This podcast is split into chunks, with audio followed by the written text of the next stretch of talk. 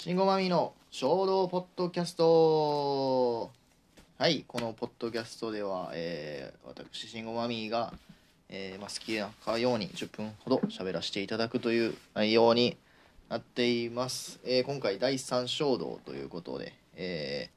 ーまあね何を喋っていきたいかと言いますと、えーまあ、先ふとねあのまあまあ読書とかしててで今年の1年間ね何を、まあ、たくさん読書を初めて読んだ中で何を何をっていうか何が良かったというかねベスト3みたいな感じでねあのブクログっていうアプリがあってそこで3つって言われたんでそれをちょっとね考えてみてでその3冊についてちょっとざっくりねどんなやったかっていうのを言っていきたいなって思うんですけどあの、まあ、読書始めたのは今年からで、まあ、なんていうか読書の楽しさを教えてくれた3冊っていうんですかね、えー、と毎年ね音楽とかそういう、ね、音楽とかそういうか音楽に関しては、えー、と9曲あのなんで9曲かって言ったらその LINE のコラージュ LINE, LINE カメラとかねあのそういうカメラアプリとかでコラージュできるコラージュして収めやすい感じでこうパンパンパンパンってね 3×3 で9曲みたいな感じでいつもやってるんですけど今年ね本をたくさん読んだんで、えーとりあえず、まあ音楽もやりたいんですけど本をね、まあ、年の瀬12月ということであの始まって間もないポッドキャストではあるんですが、えー説明していきたいなと思うんですけどなんかランキングつけるっていうのはちょっと難しいんですけどまた順番にあの言っていきたいかなと思います。一応3冊ねもうこう手に取って今出してるんですけどまず1作目、えーミッキーマウスの憂鬱」松岡圭介、えーさんの本なんですけど、えー新潮文庫から出てる本であって、まあ、ざっくり言うと東京ディズニーランドで、まあ、アルバイトすることになった21歳の若者の話でまあいろいろその、ね、ディズニーランドというテーマパークのバックステージが描かれているという、まあ、ディズニーランド内で起こる起こる青春小成長小説っていう形ですかね。でえっと、まあ、ていうかこの何がいいかっていうと、まあ、僕ディズニーが好きなんですけどでその、まあ、ディズニーランドの裏側ってどういうところなのって全然知らないんですよね。で、まあ、これ読んだからってほんまのディズニーランドの裏側が分かるわけじゃないんですけど、えーあのーまあまあそのフィクションの世界の中ではあるんですけど結構取材というか、まあ、実際の場所も出てくるしそういった部分でそのリアリティがありつつもまあまあその主人公のねあの主人公がねえー、えーとね主人公はね後藤後藤さんっていうね後藤君っていう男の子やねんけど後藤大輔か。でまあその美装部っていうところにねあの配置っていうかねあのそこで仕事をするようになるんですけどまあまあそれでディズニーのねあの主役キャラクターミッキーマウスのあのそういうショーとかパレードとかそういった部分のあの着付けみたいなのを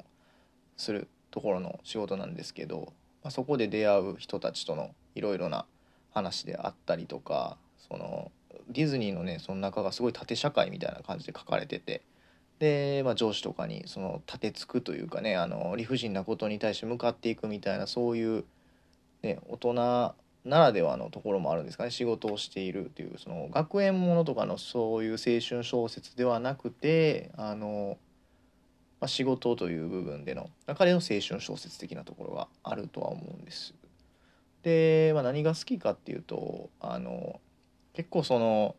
若干のこの推理文感もあったりあんま推理小説とかそういうの読まないんですけどえこれどういうことなの？どうなっていくんやろ？みたいな部分があの物語の中で結構あの、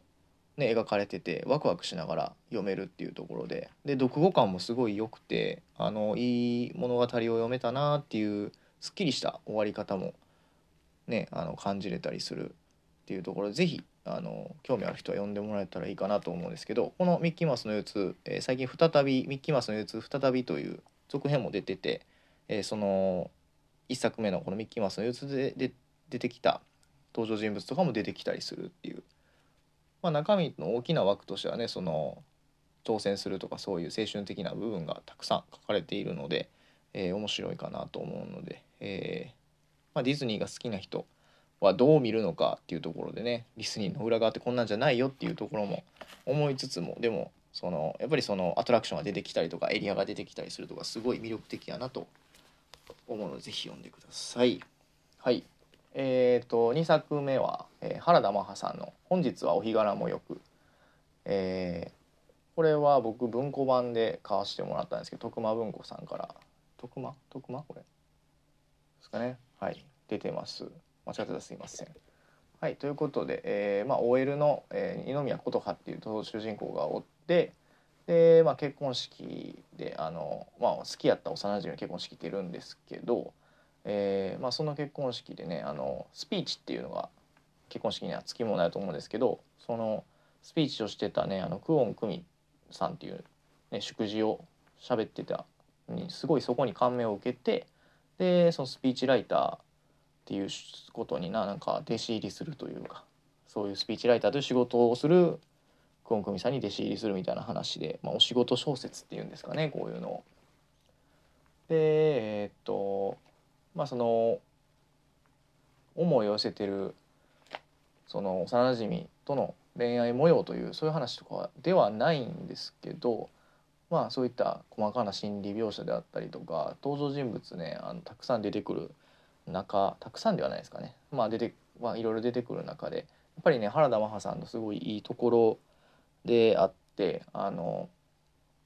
あの登場人物全員がみんな好きになれるというか悪い人がそこまでおれへんみたいな、まあ、ライバルでちょっとあの嫌がらせじゃないけどちょっとねあのなんというかライバルっぽい感じで出てくるんですけど結局なんというか独語時にはなんかすごいあ全員いい人やったなみたいな思えるのがやっぱ原田真帆さんのすごい特徴的な部分なのかなって勝手がながら思ってるんですけどあのねなんというかその選挙とか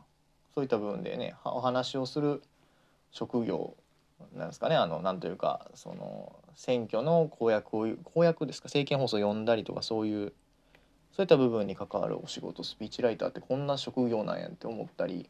で、まあ、結婚式で話すのもねあの適当にあの思い出とか語ればええやんとか思ってたけど、まあ、そういう話し方のコツとかそういうのもあるんやなって思ってあのすごいなんというか自分の中で勉強になるって言ったら変やけどあの、まあ、学びにもなるというかで結構ね感動的なお話にはなってるんかなって思うことで。でまあ OL しながらねそのスピーチライター弟子入りしてってすごいね頑張る主人公もいるのでそういった部分でねあの頑張ろうと思う気持ちになったりするような、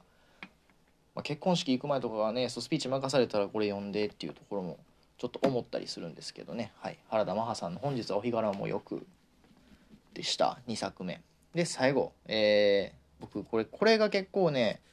あの今年の読書って楽しいなって思わせてもらえたあの桃子の「世界あっちこっち巡り」えー、江戸文さくら桃子で集英社から出てる本なんですけどまずねこの本自体がすごい、まあ可愛いというかね綺麗というかインテリアになるようなデザインでさくらももこさんのエッセイをね僕結構もう積んどくは積んどくではあるんですけど買いだめててあのまあまあえっと子供の時の3部作は読んだりしたんですけど全部ねそのカバーが